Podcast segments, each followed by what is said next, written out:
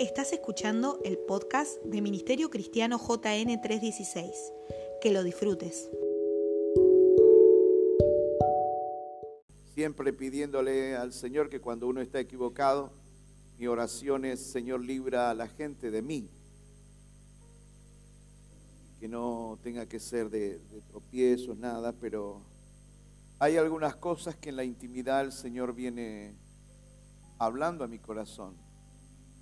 Y les puedo asegurar que a lo largo de mi vida, cada vez que el Señor me ha guiado a decir algo, se han cumplido aciertos, se han cumplido ciertos desaciertos también. Pero quiero compartirles algo que no pensaba hacer esta introducción, pero lo voy a hacer. En el libro de Malaquías, el último capítulo, eh, a modo de introducción, la Biblia habla de que Dios va a hacer diferencia entre los que no temen y temen al Señor.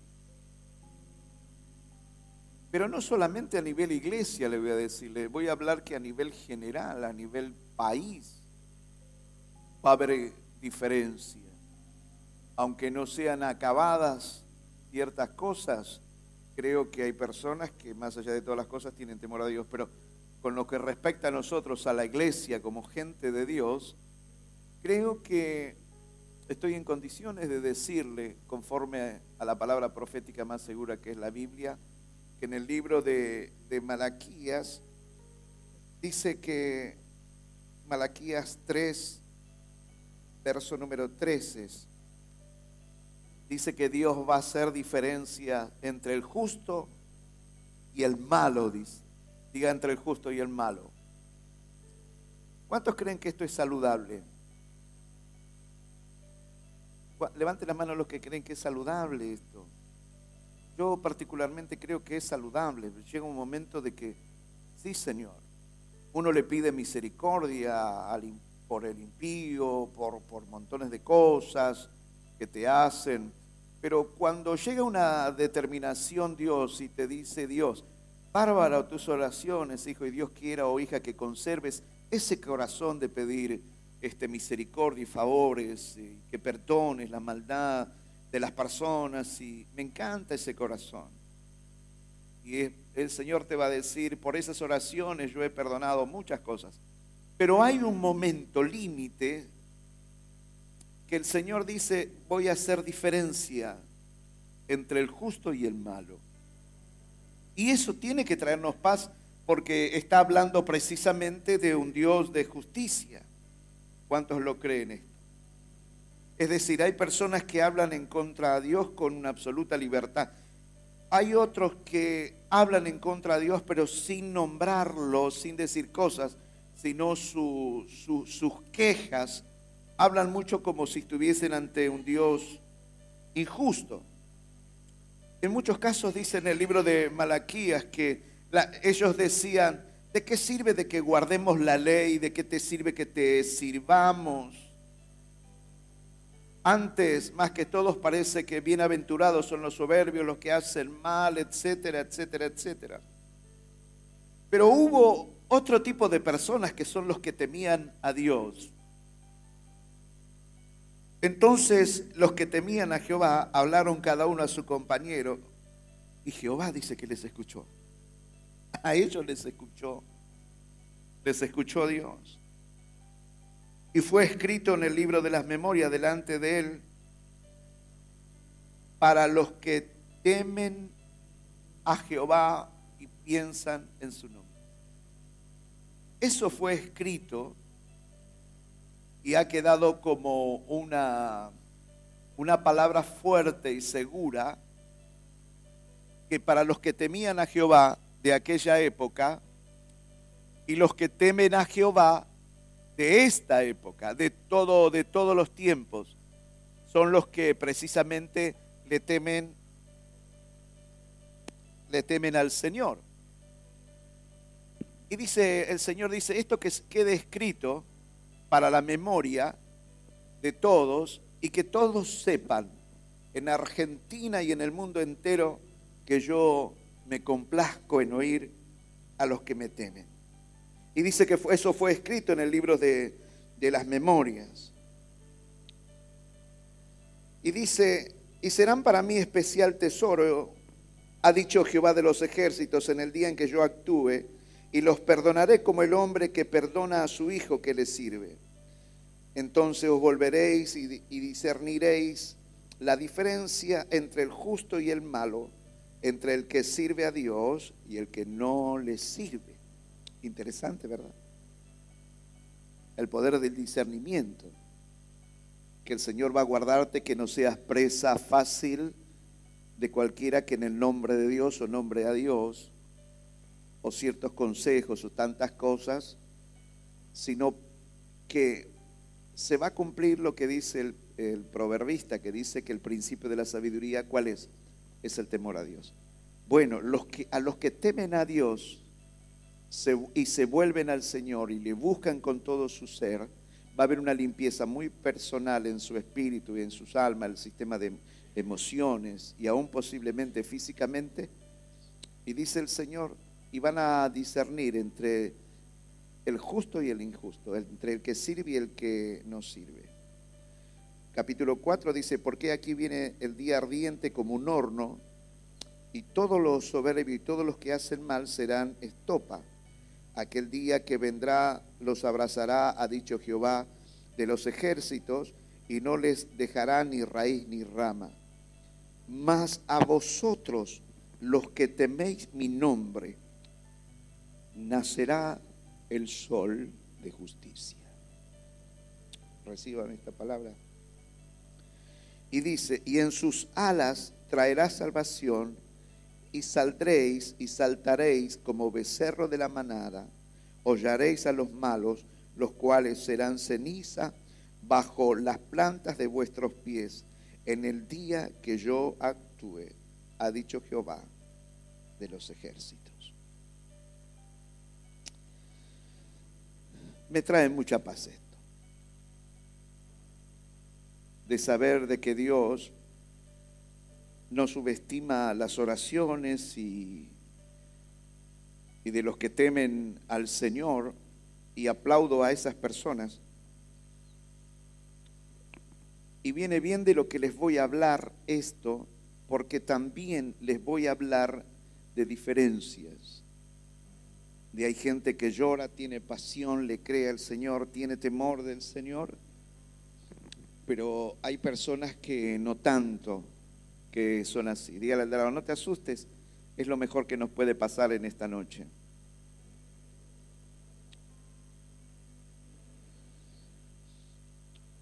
Y le voy a decir algo, podría ser que en esta noche esté delante de personas que se podrían llegar a sentir más sensibles al tema que he de tratar, pero es inevitable. El tema, el gran tema no es tanto en qué te puede llegar a afectar o a tocar, a hablar. Hay algo más importante, pregúnteme, ¿cuál es lo más importante? ¿Cómo reaccionas ante esa palabra? Y de eso le quiero hablar.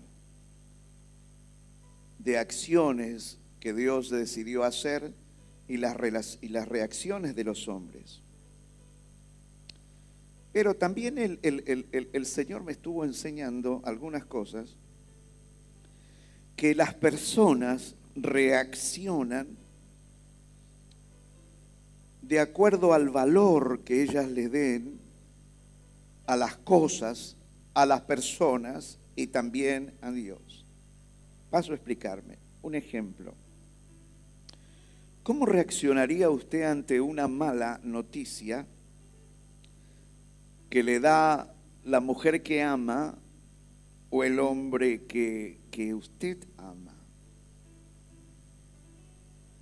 Unos y unas otras dirán, me da lo mismo. Y otros y otras dirán, no me dejes, por favor. Ante una mala noticia, te voy a dejar. No quiero contar contigo ni quiero que cuentes conmigo. Algunos van a decir, hombres y mujeres van a decir, me da lo mismo que hagas eso. Ya te ayudo a preparar las valijas. Y otros porque aman a, la persona, a Dios y las cosas santas o sagradas, podemos decir, van a decir, no me dejes por favor. Le voy a decir algo. ¿Sabe cuántas parejas se volvieron a unir en un poderoso amor? Porque una de las partes ante la noticia te voy a dejar porque tengo mis razones. Gracias a que una de las partes les dijo, reconozco mi error, te pido mil perdones y te voy a pedir que me ayudes a cambiar. ¿Anda este o este? ¿Willy? ¿Sigue usando este? Se han vuelto, una de las partes ha vuelto a reconsiderar la decisión de dejar a la otra persona porque vio en la persona, en la otra pareja. Quiero que preste atención, no, traten de no moverse mucho porque me distraigo. Soy muy, eh, ¿cómo se dice? Muy distra... Bueno, me distraigo. Muy disperso, me disperso enseguida. Soy muy distrastero. Entonces, otros han dicho, me da lo mismo y esto no hay vuelta atrás.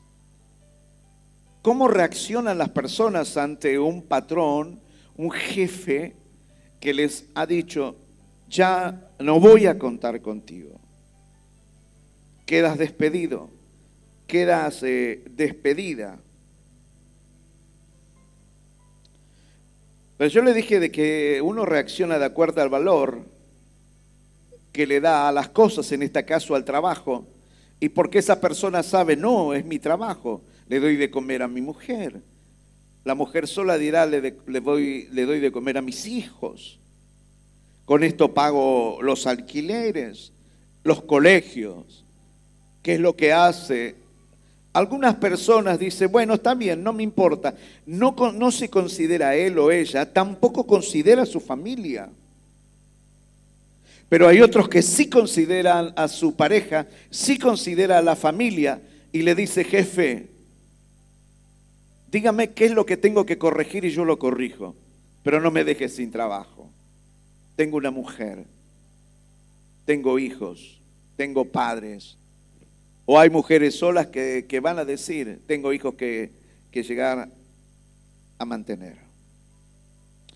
Entonces su, su reacción siempre la reacción de cada uno de ustedes va a estar ligada a qué valor le des a Dios, qué valor te des a ti mismo y qué valor le des a las personas.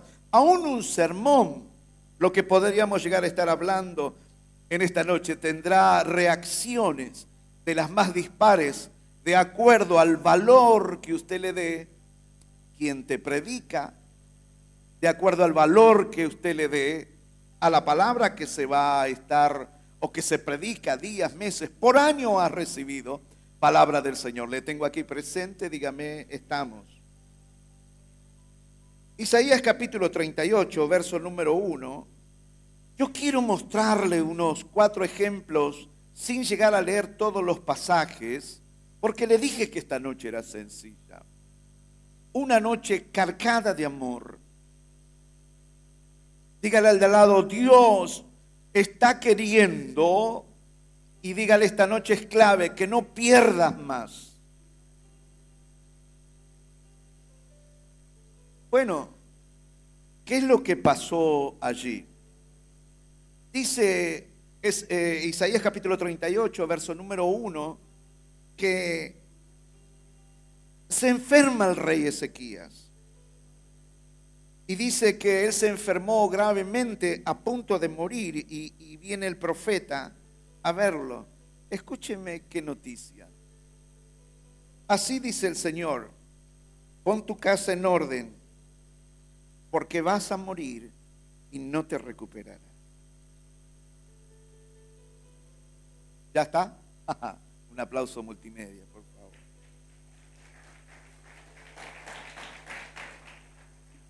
Creo que es la primera vez que pido un aplauso para multimedia. Quiero que se ría, porque en una de esas después llora. Entonces, ¿qué hace usted con esta noticia? Ordena tu casa, porque de cierto morirás y no te recuperarás. Dice que Ezequías inmediatamente vuelca su rostro a la pared y le ruega al Señor. Recuerda, Señor, que yo me he conducido delante de ti con lealtad y con un corazón íntegro y he hecho lo que te agrada. Y dice que Ezequías llora amargamente. Entonces, volvió la palabra del Señor, diga, volvió la palabra del Señor. Ante este tremendo arrepentimiento, eso yo siempre creí que es lo que mueve el corazón de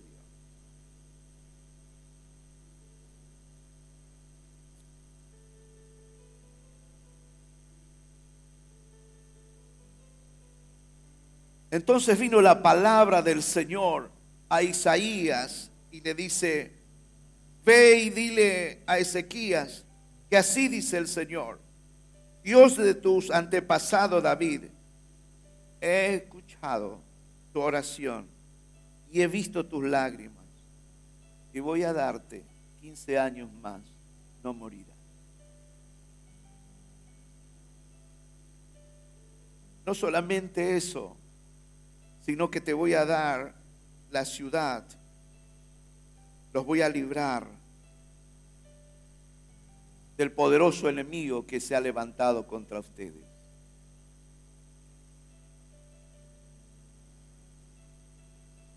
La reacción de Ezequiel fue volverse al Señor y, y, argumentar una vida de integridad y decirle, Señor,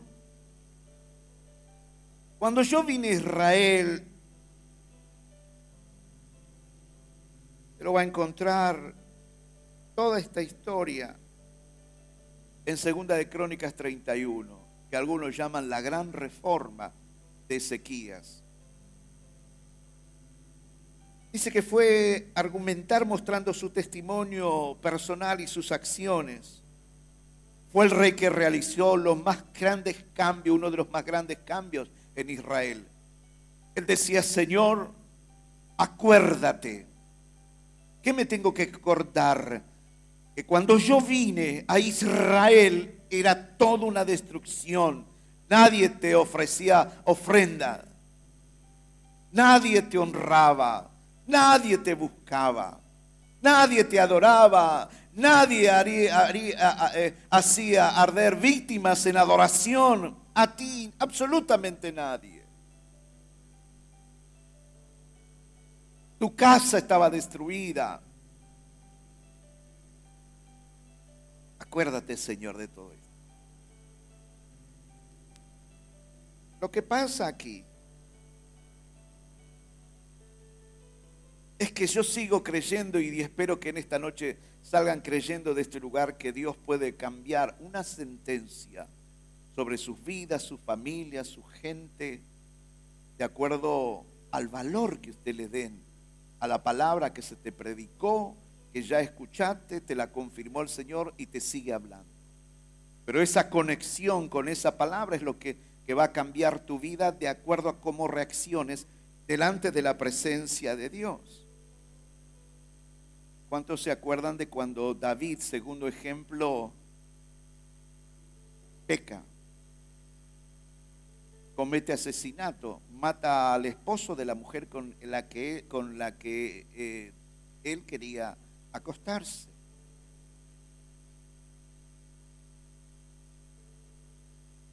Bueno, este hombre que nosotros llamamos, y habla las escrituras su nombre conforme al corazón de Dios,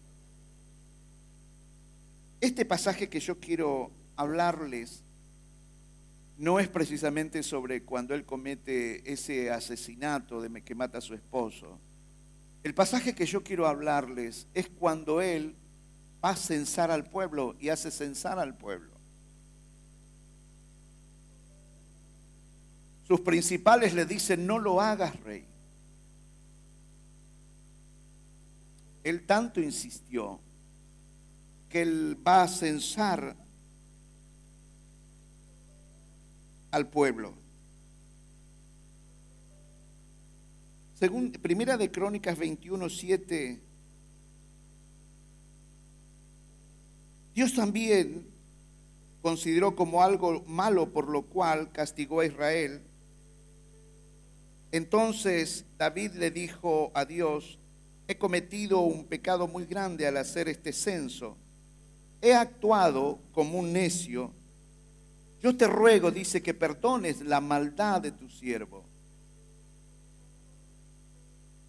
Verso número 9 del capítulo 21, el Señor le dijo a Gad el vidente, el vidente de David, anda y dile a David que así dice el Señor, que doy a escoger entre estos tres castigos, dime cuál de ellos quieres que te imponga. Gad fue a donde estaba David y le dijo, así dice el Señor, elige uno de estos tres cosas, tres años de hambre o tres meses de persecución y derrota por la espada de tus enemigos, o tres días son los cuales el Señor castigará con peste el país y su ángel causará estragos en todos los rincones de Israel. Piénsalo bien y dímelo que debo responderle al que me ha enviado. Estoy entre la espada y la pared, dijo David en esta versión. Pero es mejor que yo caiga en la mano del Señor porque su amor es muy grande y no caiga en las manos de los hombres. Por lo tanto, el Señor mandó contra Israel una peste y murieron, escuche, 70 mil israelitas. Luego envió un ángel a Jerusalén para destruirla. Y al ver el Señor que el ángel la destruía, se arrepintió del castigo y le dijo el ángel al ángel destructor, basta, detén tu mano. En ese momento el ángel del Señor se hallaba junto a la parcela de Honrán, el Jebuseo.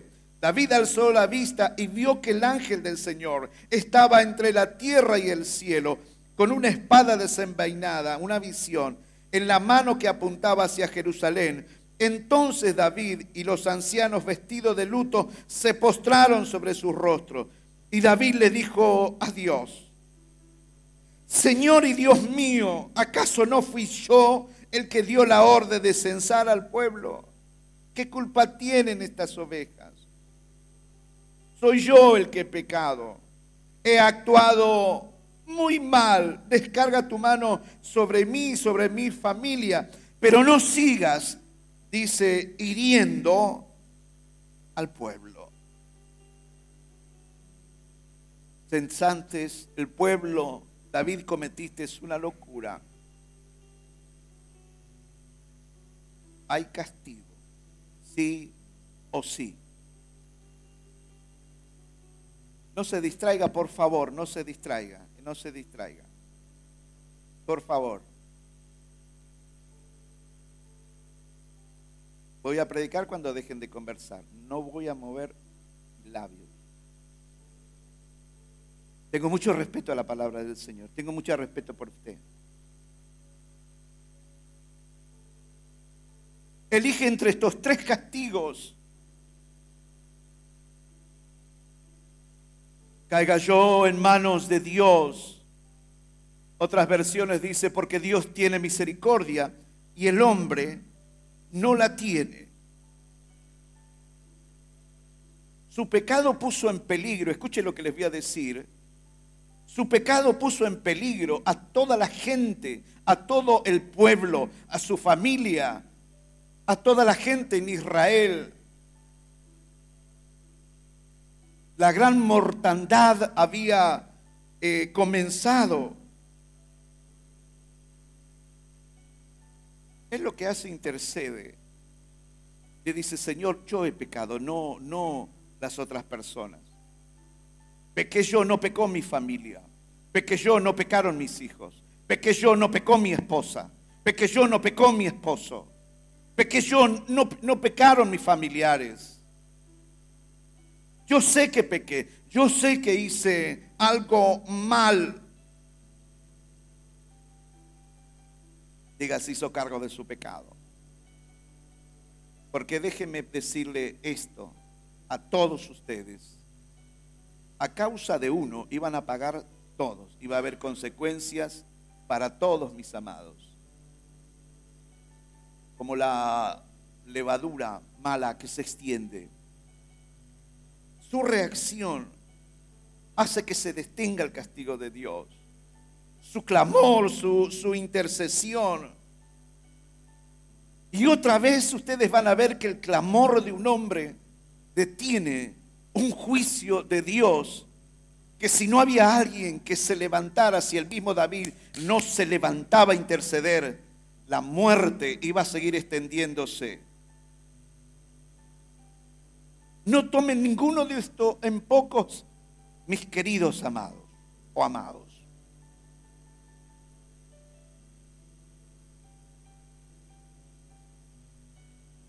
Hubo gente en estos dos primeros casos que ante el juicio de Dios, ante una sentencia de Dios, frenaron. ¿Sabe qué es lo que frenó? La humillación delante de la presencia del Señor.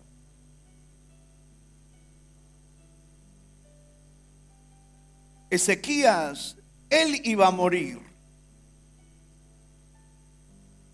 David, todos iban a morir a causa de, su pecado. Pero hay otros casos que no son así ante sentencias de Dios. Dios te habla, Dios nos habla, nos ministra. Y tienen reacciones de las, más indiferentes habidas y por haber y toman en poco muchas cosas. Primera de Samuel capítulo 2 verso número 27 es la gran historia del sacerdote Elí. Era un hombre que cargaba con las promesas de Dios, él, su familia, sus hijos, si se quiere. Sin embargo, cuando hubo una sentencia de Dios, el hombre dice que haga Dios lo que a Dios le parece, parafraseando Dios dio una asistencia que haga lo que Él quiera. Eh, yo no voy a hacer nada. Ya está. Los tengo aquí, dígame, estamos. Primera de Samuel 2.27 vino un varón de Dios a Elí y le dijo, así ha dicho Jehová, ¿no me manifesté yo claramente a la casa de tu padre cuando estaban en Egipto, en, Egipto, en la casa del faraón? Y yo les escogí por mi sacerdote entre todas las tribus de Israel para que ofreciese sobre mi altar y quemase incienso y llevase efod delante de mí y di a la casa de tu padre todas las ofrendas aún de los hijos de Israel. ¿Por qué habéis hollado los sacrificios y mis ofrendas que yo mandé a ofrecer en el tabernáculo? Y has honrado a tus hijos más que a mí. Engordaos engordando de lo principal de las ofrendas de mi pueblo Israel. Por tanto, Jehová, el Dios de Israel, dice, yo había dicho, diga, yo había dicho, promesas, diga, promesas, yo te había prometido, yo había dicho que tu casa y la casa de tu padre andarían delante de mí perpetuamente, mas ahora ha dicho Jehová, nunca yo tal cosa haga porque yo honraré a los que me honran y a los que me desprecian serán tenidos en poco.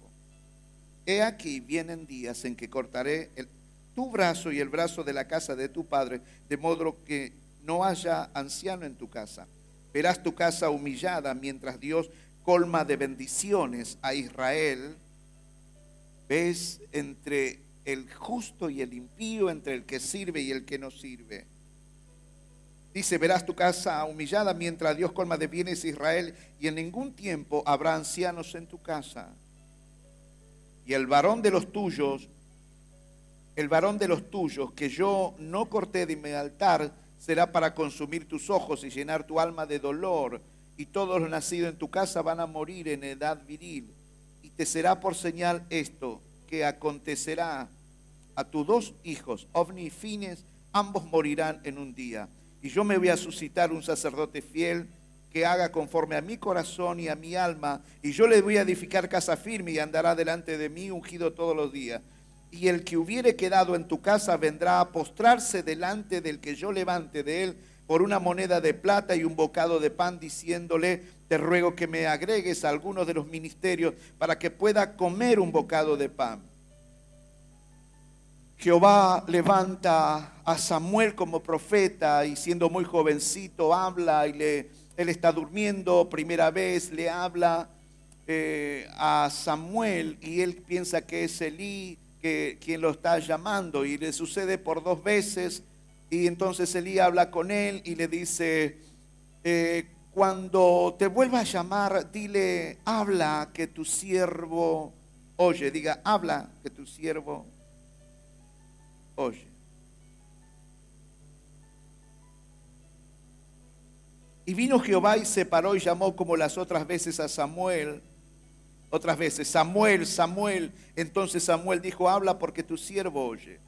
Y Jehová dijo a Samuel, he aquí, haré yo una cosa en Israel que a quien la oyere le retiñerán ambos oídos. Aquel día yo cumpliré contra Elí todas las cosas que he dicho sobre su casa desde el principio hasta el fin. Repita esto conmigo todas las cosas que he dicho sobre su casa, desde el principio hasta el fin. Verso número 13 dice, y le mostraré que yo juzgaré su casa para siempre y por la iniquidad que él sabe, porque sus hijos han blasfemado a Dios y él no los ha estorbado. Por tanto, yo he jurado a la casa de Elí que la iniquidad de la casa de Elí no será espiada jamás, ni con sacrificio ni con ofrenda Samuel estuvo acostado hasta la mañana y abrió las puertas de la casa y Samuel temía descubrir la visión Elí. Llamando pues Elí a Samuel le dijo, Hijo mío Samuel, y él respondió, heme aquí. Elí dijo, ¿qué es la palabra que te habló? Te ruego que no me encubras, así te haga Dios y aún te añada si me encubrieres palabra de todo lo que habló contigo. Y Samuel se lo manifestó todo sin encubrirle nada.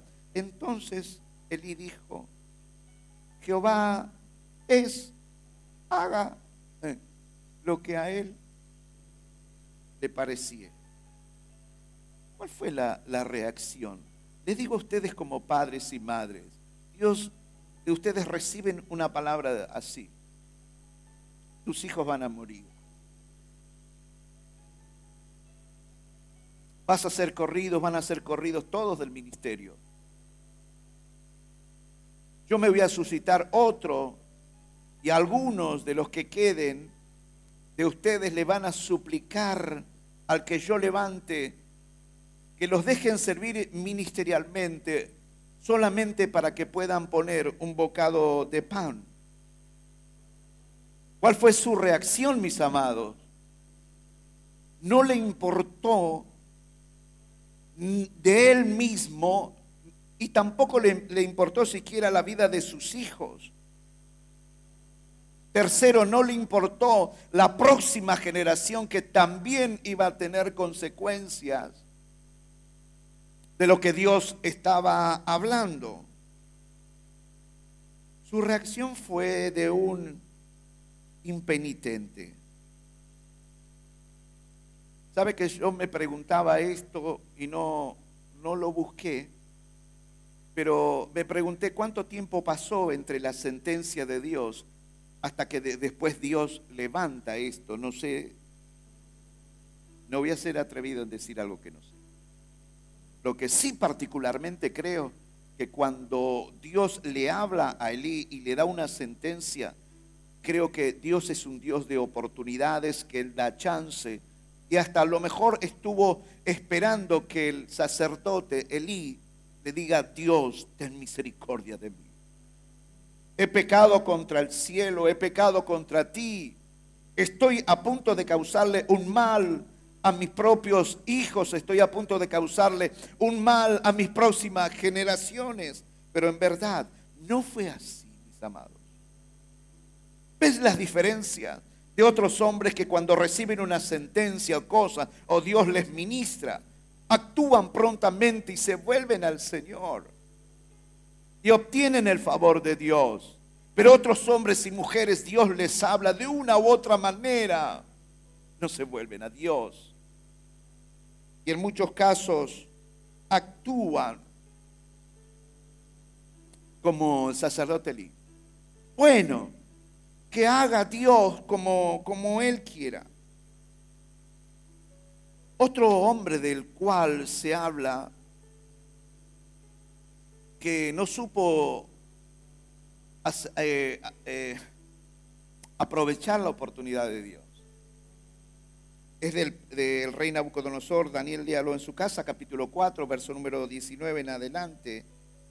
Nabucodonosor tiene una visión, no había nadie que la interpreta y sí Daniel la interpreta. Y Daniel le dice, esta es la interpretación, oh rey, la sentencia del Altísimo, que ha venido sobre mí el Señor, que te van a echar de entre los hombres, y con las bestias del campo será tu morada, y con la hierba del campo te apacentarás como a los bueyes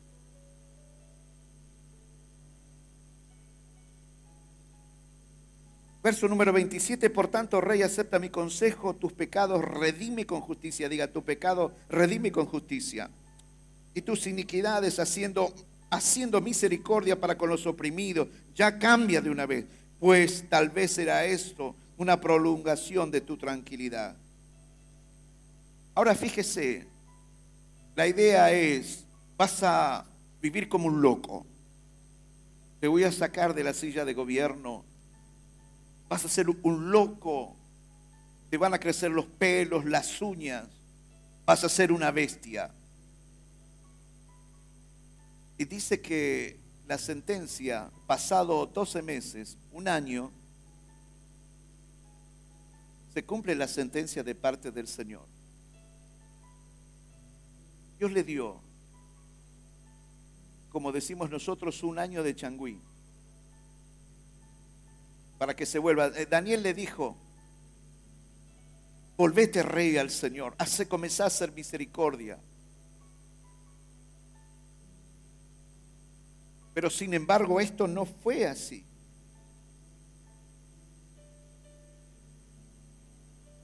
Yo les digo, hermanos, qué error grande que cometemos nosotros, los hombres, cuando Dios nos da todas las oportunidades habidas y por haber.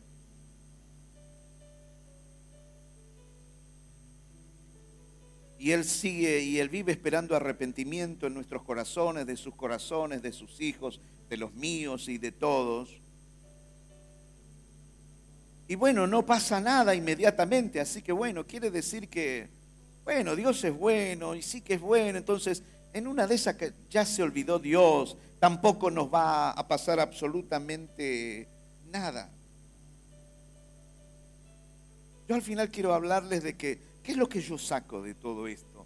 Porque a mí sí me causa temor.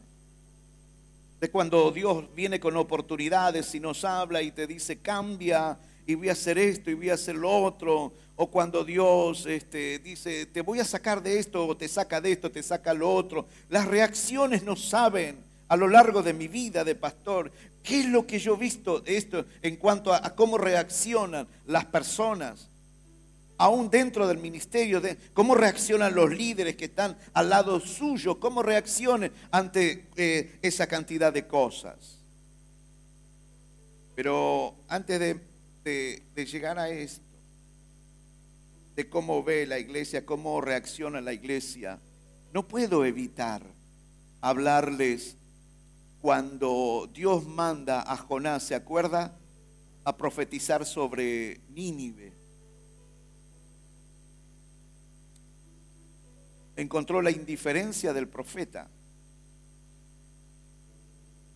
Pero ante una sentencia que Nínive iba a ser destruida, este rey que no conocía a Dios ni su propia nación, se volvieron a Dios. Y Dios le habla al profeta parafraseando, dice, voy a tener misericordia de esta gente. porque el rey lo que hace cuando recibe la sentencia, él manda a ayunar aún a los animales, dice por tantos días, no van a comer ninguno de los animales, tenemos que volvernos a Dios, estamos a punto de ser destruidos, podemos morir nuestras, nuestros hijos, nuestras propias familias, vamos a quedarnos con las manos vacías, volvámonos a Dios. Y dice que Dios cambió de parecer porque alguien precisamente se volvió al Señor. Sobran los ejemplos que les he dado, me alcanzan, nos alcanzan a todo para entender el tema. La iglesia, ¿cómo reacciona ante ciertas noticias? Dígale al de lado, ¿cómo reaccionas tú? ¿Cómo reaccionas tú?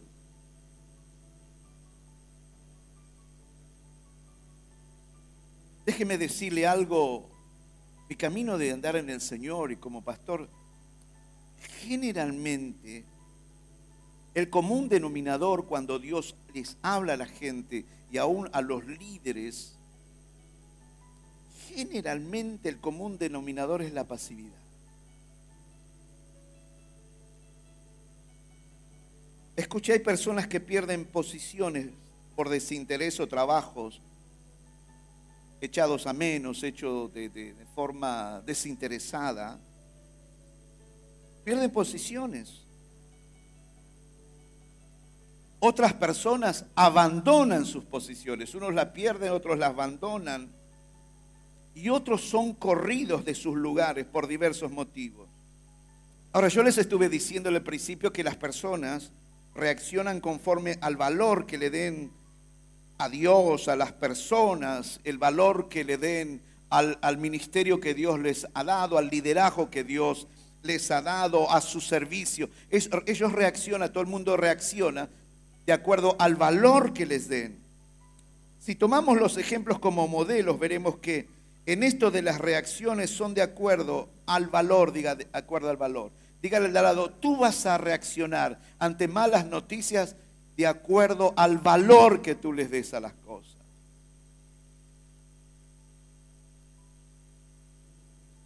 Entonces sus reacciones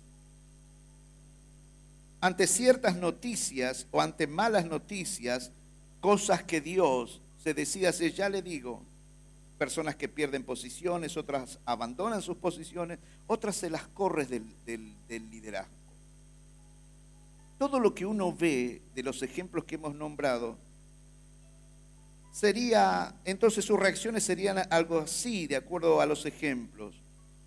Algunos se volverían al Señor ante malas noticias, ante, sentencias de parte del Señor, por el trabajo que se está haciendo, por irresponsabilidad, por miles de cosas u otras cosas personales, matrimoniales, eh, familiares. Algunos se humillan, eh, se humillan ante el Señor. Son personas que ni siquiera se quedan tranquilos hasta saber por qué, qué pasó, por qué, por qué Señor me pasó esto, o por qué me hicieron esto. Quiero saber por qué. Ese quiero saber porque hay un interés en la persona, si se quiere, de que si es posible llegar a corregir.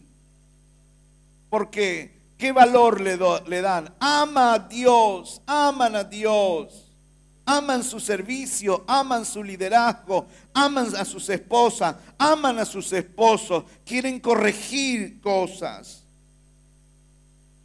En otros casos podríamos llegar nosotros a decir, que son reacciones eh, según el ejemplo del sacerdote Elí, con absoluta diferencia. Sabes que sales de cena, ¿no? Sabes que estás perdiendo cada vez más esto, esto, esto, esto. O escucharon, te, corro esto porque no funcionas. O el trabajo que haces no, es, no es del todo, si se quiere, bueno. ¿Cuál es la reacción? Tipo de, como Elí, con absoluta indiferencia, con desinterés y una despreocupación sobre lo que pudiera suceder y aún salpicar a sus propias familias salpicar a las personas que estuvieron o están bajo su cuidado. En otras palabras, hagan, haga Dios, hagan las personas conforme a lo mío, a los demás, como ellos quieran. Dígale a alguien, esto no es bueno.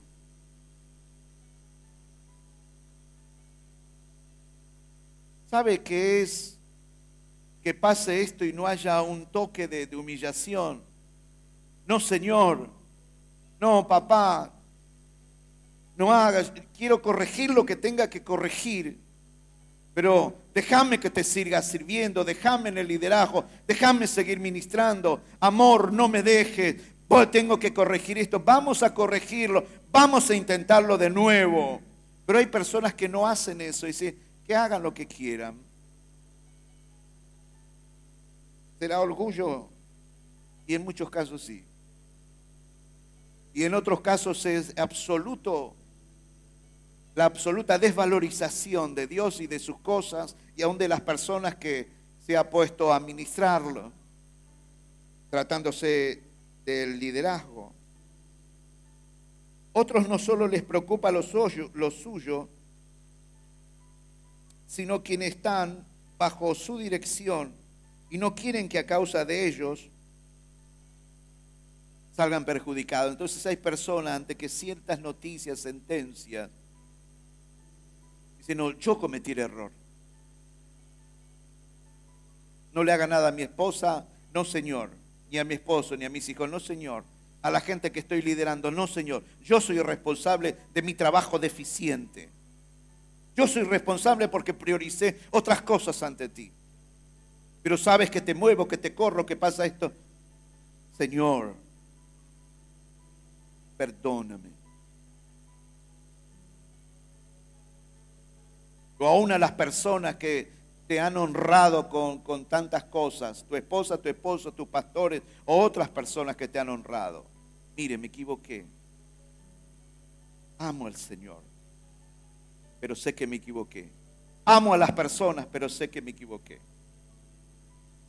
Que hay que corregir. No, generalmente es, haga lo que les parece. Estoy, no estoy, me da lo mismo, me corre, no me corre, mi esposa me deja, mi esposo no me deja. Me da lo mismo, mis hijos me abandonan, vienen y más, me, me da lo mismo. ¿Cuántos se dan cuenta de lo que estamos hablando en esta noche? Y creo que a Dios le duele sobre todas las cosas esta gran indiferencia de su pueblo, porque no valorizamos el Calvario, no valorizamos a Jesucristo, no valorizamos su palabra. Yo creo que todos nosotros deberíamos valorizar el Calvario.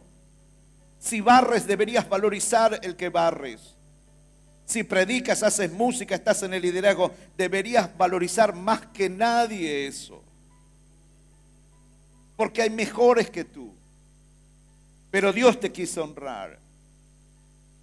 Y Dios te bendijo con esa mujer. Y Dios te bendijo con ese hombre. Sin embargo, a veces te da lo mismo y es un poderoso orgullo calando los huesos de la persona. Voy a hacer esto, dice Dios, voy a hacer el otro. Tu matrimonio, tus hijos, tu gente, esto está todo mal. Si sigues así va a pasar esto, esto, esto, esto. Bueno, que Jehová haga como quiera, en definitiva. ¿Por qué? Porque consideras que tienes un poco de salud, que tienes unas monedas, pero eres un loco. La Biblia dice, dura cosa, señores, es caer en manos del Dios mío.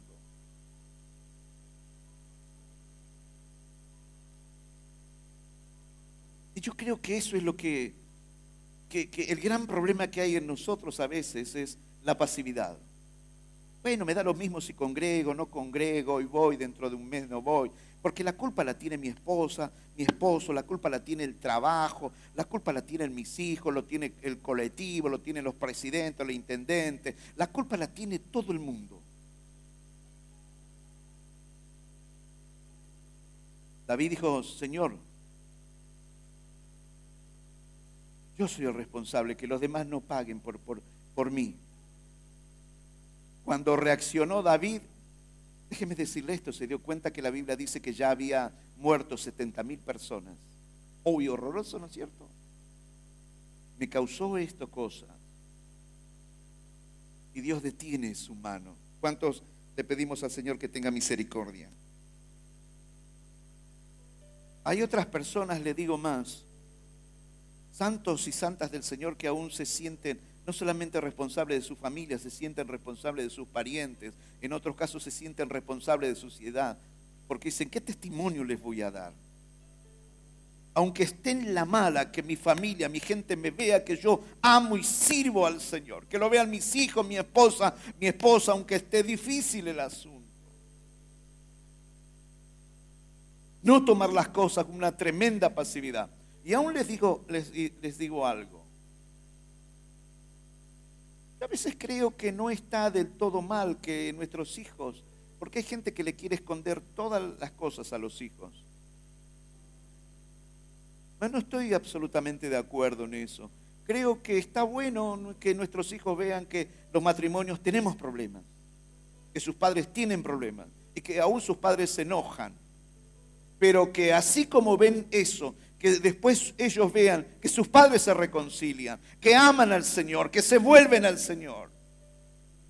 Entonces, si usted le muestra ese modelo, usted tiene que entender que usted no sabe cómo va a ser el matrimonio de sus hijos. Si el matrimonio de sus hijos tiene problema, que ellos, el Espíritu Santo, te digo que les va a hacer acordar. ¿Te acuerdas de tus padres? Ellos tuvieron problemas, se han enojado, pero se han vuelto al Señor. Cabezón, cabezona, haz tú lo mismo como han hecho tus padres. Prefiero inclinarme para ese lado. ¿Alguien me está escuchando? Dígame amén. Otras personas permanecen ante sentencias y son corridos en sus rebeldías y está todo bien. Se ríen, se alegran, parece que nunca les pasa nada. Pero lo que no se dan cuenta es que ciertas sentencias de Dios ya comenzaron a trabajar. ¿Cuánto puede tardar? No sé. En algunos casos lo he visto. Luego de años, dos, tres años. Cuando me topé con algunas personas no eran ni la figura de lo que eran. ¿Por qué? Porque el orgullo, señores, puede, puede más de hombres y mujeres. En vez de humillarnos, decirle, Señor, me equivoqué. Esposa, esposo, me equivoqué. Pastores, me equivoqué. No que hagan lo que quieran, tristemente que hagan lo que quieran. ¿Alguien está presente aquí? Dígame a mí. Entonces, como no se ejecuta sentencia de inmediato, como pasan los meses y no pasa nada, dice, bueno, ya está, este, el pastor se olvidó, mi esposa se olvidó, mi esposo se olvidó, mis hijos se olvidaron, mis padres se olvidaron. Cuando Dios dice, tienes que corregir eso, porque de lo contrario voy a hacer esto, esto, esto. Y a veces yo he conocido gente a lo largo de mi vida que Dios les ha dicho, si no corriges vas a seguir perdiendo cada vez más. ¿Qué creen que hicieron ellos? ¿Se volvieron a Dios? contado con una mano me sobra. Los demás nunca se volvieron. Después a los años los he encontrado. Ya con el pecado dominándolos, siendo esclavos precisamente del pecado. Entonces, ante ciertas cosas que, que se habla, sentencias y que Dios habla muy fuerte, que se te habla en la oficina pastoral, desde los púlpitos, que se te hablan en tu trabajo, que, que tu misma esposa te dice, mira que si sigue así, esto se termina, ¿eh? Es que tu mismo esposo te dice, mi amor, yo te amo, pero si esto sigue así, esto se termina. Y no pienses que porque estamos en el Señor, vamos, porque ya esto ya viene de años, no va, no funciona, no equivocamos, algo nos pasó. Esto se tiene que terminar. Hay gente que dice, no, no, no, va, a buscarle la vuelta. Hay gente que dice, bueno, ahí tenés la puerta, andate. Y acarrean más mal, diga, acarrean más mal. No, no se sabe. ya termino, le puedo asegurar que ya termino. No saben valorar todas esas chances de parte de, del Señor, que el Señor les ha dado. El Salmo 51, que es cuando entonces sí David peca con Betsabé. Y nos da ejemplo de las escrituras qué es lo que se debería hacer cuando uno se equivoca o cuando uno peca y peca feo. David va a usar palabra, lo primero que le dice en el Salmo 51 cuando comete asesinato y se acuesta con Betsabé, se vuelve al Señor y le dice, lo primero que le dice, en compasión de mí. No le dice, eh, pero vos sabés, no ten compasión de mí. Él usa palabras que dice, lávame de mi maldad. Él usa palabras como límpiame. Él usa palabras como yo reconozco. Eh, él usa palabras contra ti he pecado, solo contra ti he hecho lo malo ante tus ojos. Él sabe lo que dice en el verso número 4. Le dice, tu sentencia es justa y tu juicio, Dios, en verdad es irreprochable. Fui un animal, fui una bestia. Hice locuras. Él dice, aparta tu rostro de mis pecados y borra mi maldad. Y crea en mí, oh Dios, un corazón limpio y renueva la firmeza de mi espíritu, dice esta versión. No, ¿Sabe lo que le dice él? Esto es lo que me encanta de David siempre. No me alejes. Me tengo que volver, me voy a volver. Y si tengo que reconocer, tengo que reconocer. Y que si metí la espata con mi esposo, con mi esposa, con mis pastores, con los liderazgos que se me han entregado, con la cantidad de oportunidades y pequé, y si metí la pata con quien metí la pata, y si me tengo que volver a Dios, me voy a volver a Dios. ¿Por qué? Porque primeramente le doy un valor a Dios y le doy un valor a todo lo que Dios ha puesto en mis manos. Entonces ustedes, señores, pueden reaccionar pidiéndole a Dios, ten compasión de nosotros. O como mucha gente hace, la veo, sonreírse. No pasó nada son movidos de montones, no pasa nada. Acción tipo Elí, haga Jehová como Él quiere. Y haga mi esposa, mi esposo, mis pastores, mis patrones, hagan como Él quiere. Se acuerda lo que, lo que decía Malaquías, que Él iba a hacer diferencia entre el malo y el justo, entre el que sirve y el que no sirve.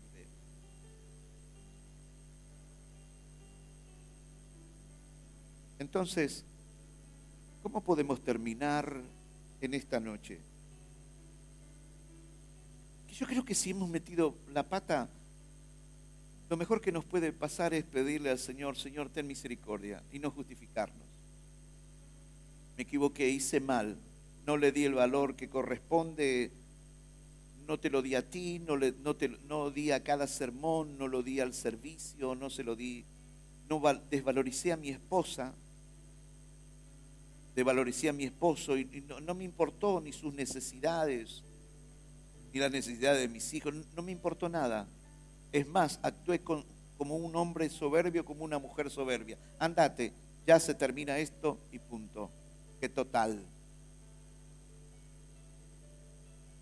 Eso, eso, ¿cuánto estamos de acuerdo que lo peor que, que podemos hacer, destruir familias, destruir a los hijos, destruir ministerios, destruir liderazgo, destruir, eh, eh, eh, que entre un caos financiero a causa de que Dios habla, habla, habla, habla, habla y en vez de volvernos a Dios, mis amados, nos alejamos de Dios. Y vuelvo a decir, lo mejor que nos puede pasar es volvernos a Él, sin justificarnos, sin echarle culpa, David sabía que su problema era entre él y Dios, nadie más. Corrió a todos los demás. Señor, el problema acá es entre tú y yo, nadie más. Yo me hago responsable de lo que pasa en mi casa, en mi familia, me hago responsable de mi, célula, de mi ministerio, me hago responsable donde tú me has puesto, me hago responsable. Tú me vienes hablando que corrija esto, esto, esto, esto. Señor, ahora lo entendí porque sé que si no te obedezco cada vez tengo más problemas espirituales, financieros, de salud, tengo todo tipo porque tú me vienes hablando, dígase mucho tiempo. ¿Qué es lo que hace el Señor? Esto es lo que a mí me tiene que alentar y a cada uno de ustedes nos debería alentar. Que cada vez que los hombres se humillaron ante Dios, ¿qué encontraron? Amor y favor de Dios. Y Dios le dijo, te perdono, te bendigo y agrando tu herencia. Quiere decir que hay algo en la humillación y en el pedir perdón que usted y yo a lo mejor todavía no lo conocemos a la perfección. Porque Dios cuando te perdona no te deja en la condición en que estaba antes, te perdona te restaura y te da mucho más todavía. O sea, ¿qué sentido tiene cuando recibimos este tipo de noticias? Bueno, que Dios haga lo que Dios haga, cuando en verdad tenemos la gran oportunidad de que Dios te restaure y te dé el doble de lo que tenías. O puedes decir, bueno, que Dios haga lo que Él quiera. Me da lo mismo. ¿Qué se cree ella? ¿Qué se cree Él? el que tiene oídos para oír que oiga. Yo quiero unirme a, personas, no los que nunca meten la pata, quiero unirme a las personas que los que meten la pata, que son los que dicen, Señor, me equivoqué. Y que le dicen a su esposa, negra, me equivoqué. Hice esto, esto, esto. No fue por vos, vos fuiste un excelente, sos una excelente mujer, me cocinás, me has bendecido espiritualmente, sexualmente, eres, la, eres la, persona perfecta. E, e, el, error es mío, sin echar culpa, ¿ok? En tal caso, si, hay errores de ambos, bueno, se charla y, bueno, los dos van a tener que pedir perdón a Dios. De lo contrario, eso hay que cortar porque eso eh, eh, se extiende en toda la familia y se va a extender a tus hijos y así vienen las cadenas de separados, de divorciados, de los que adulteran, los que se drogan, los que consumen alcohol y, les pasa a sus hijos porque no aceptan ese favor misericordioso de nuestro buen Padre.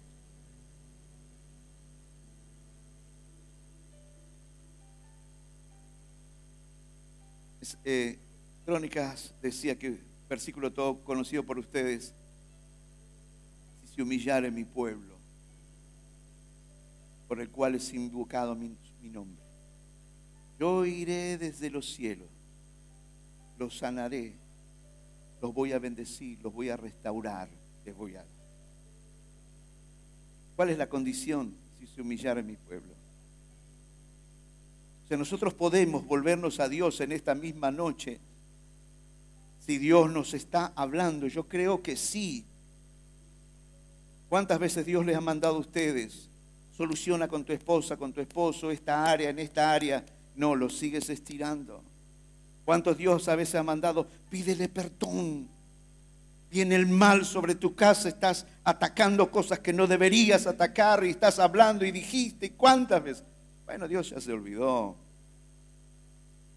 Yo creo que esta noche es una muy buena noche Déjeme decirle, yo creo que Dios nunca llega tarde a la hora de hablar su palabra. Yo creo que Dios llega a tiempo. Y déjeme decirle, si esta palabra es para hoy, para este tiempo, esta noche se transforma en tu noche de misericordia.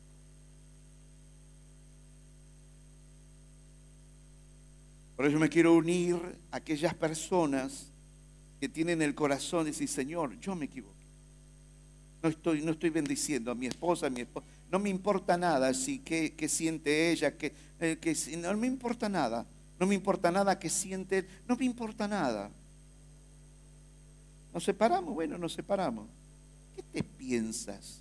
Que la próxima mujer, esposo, el tercer mujer, la tercera mujer, el, el tercer esposo, la cuarta esposa, el cuarto, te va a soportar. Y no te das cuenta que estás en una pendiente. Hoy es el día de salvación. Dios quiera que podamos todos actuar cuando nos equivocamos, volvernos a Dios. ¿No es cierto? ¿No es cierto que hay favor de Dios? ¿No es cierto que hay misericordia de Dios? ¿No es cierto que hay restauración? ¿No es cierto que hay, hay multiplicación? Y que si te vuelves a Dios, Dios te puede dar mejores cosas Después voy a transformar tu matrimonio, tu casa, tu finanza. Voy a sanar los problemas de salud que ya estás teniendo. Voy a bendecir tu ministerio, voy a bendecir tu casa, tus hijos, porque lo que hiciste a mí me agrada, movió mi corazón. Podemos actuar así, que es lo correcto. Hay otro versículo en el libro de, de Jeremías. Póngase de pie mientras tanto para que entonces si me crea que ya termino porque en verdad me gustaría hablar de esto, pero sabe, esto para mí sería ideal para un taller.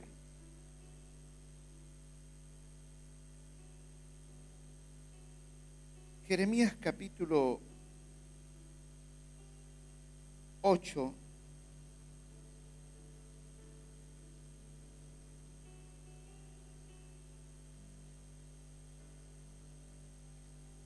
¿Se acuerda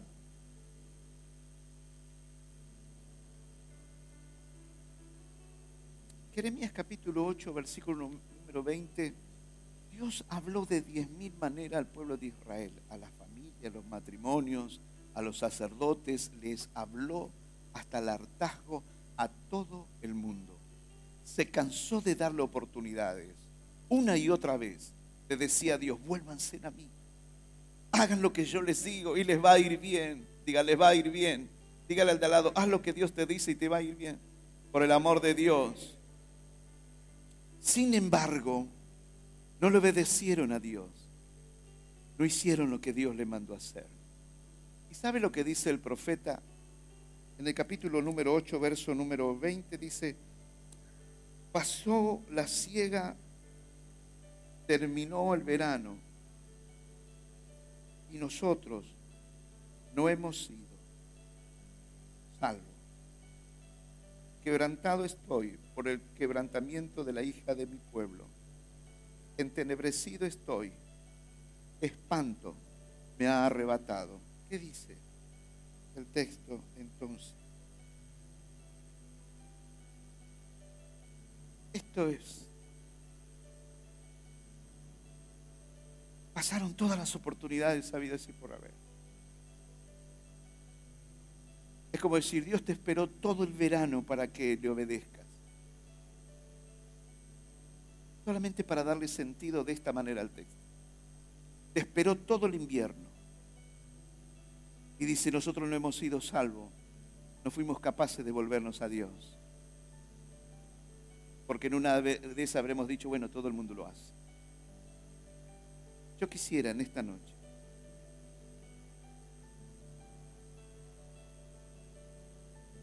¿Cuántos les gustaría, me uno a ustedes, hallar misericordia y favor de Dios otra vez en nuestras vidas, que seamos restaurados en todas las áreas de nuestras vidas, que Dios tenga misericordia de nuestra esposa, de nuestros hijos, de nuestras hijas, de nuestro del área de salud, la parte financiera, de todas las cosas. ¿Sabe por qué? Porque lo mejor que nos puede pasar es volvernos a Dios y no seguir tras el orgullo, la soberbia. Seguir perdiendo en lo personal, familiar, financiero, perdir, ir, seguir perdiendo posiciones en la iglesia, en la vida espiritual. Y si nos volvemos a Dios, les propongo algo. ¿Qué les parece si nos volvemos a Dios? y comenzamos a darle primeramente a, Dios el valor que Él tiene, a nuestra familia, al prójimo, el valor que ellos tienen, el valor del servicio, el valor del ministerio, el valor en todas las áreas. Si usted está de acuerdo, simplemente levante su mano, porque hay un memorial que habla las escrituras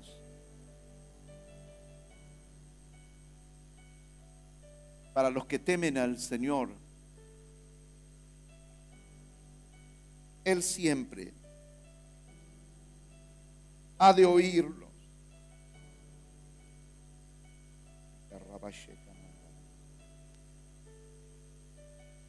Yo sé que tu presencia está aquí.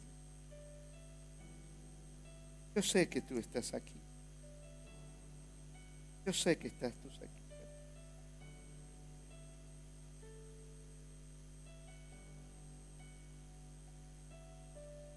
Entonces los que temían a Jehová hablaron cada uno a su compañero, a su casa, a su familia tal vez. Y Jehová los escuchó. Y fue escrito libro de memoria delante de él para los que le temen a Jehová y para los que piensan en su nombre. Ellos serán para mí especial tesoro, ha dicho Jehová de los ejércitos. En el día en que yo actúe, a ellos los perdonaré como el hombre que perdona a su hijo que le sirve.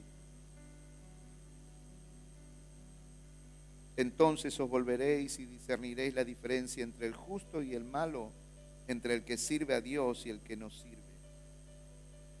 Es medio parecido en los últimos versículos del Salmo 51, porque una vez que David pide perdón y se humilla, él dice, entonces enseñaré a los transgresores su camino. Señor, parafraseando, déjame que me saque la viga primera que tengo en el ojo, para después sacarle la pelusa que tienen las otras personas. Padre, en el nombre de Jesús.